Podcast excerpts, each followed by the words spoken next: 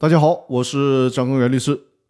我继续来进行公司法大爆炸音频的分享。这期呢，我要跟大家讲解的是人民法院在公司强制清算中的地位和职能。在公司强制清算案件的审理过程当中，人民法院主要是清算程序的组织者、监督者和确认者，而不是清算工作的执行者。也就是说呢，法院不是负责实际干活的。大家一定要搞清楚人民法院在强制清算过程当中的角色定位，不要认为既然是法院强制清算，就得由法院把清算的活给干了，不是这样的。债权人或股东申请对公司强制清算，是因为公司出现了解散事由之后却不能如期的组成清算组进行清算，所以呢才请人民法院介入，由人民法院指定清算组，使得公司呢能够进入清算的状态。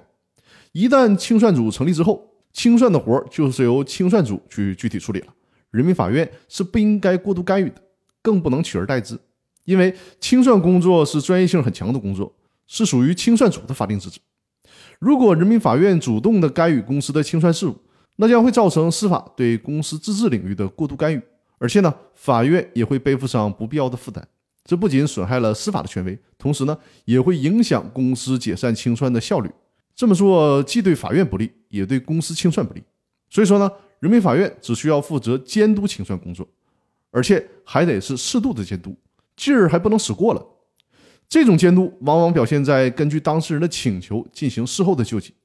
另外呢，清算组制定清算方案以后，依法应该由人民法院予以确认。再有就是。发现清算组的成员违法违规，或者是损害公司债权人利益等情况的时候呢，人民法院可以依职权更换清算组成员。以上就是对人民法院在强制清算中的地位和职能的介绍。那今天的分享就到这里，更多内容下期继续。感谢大家的收听。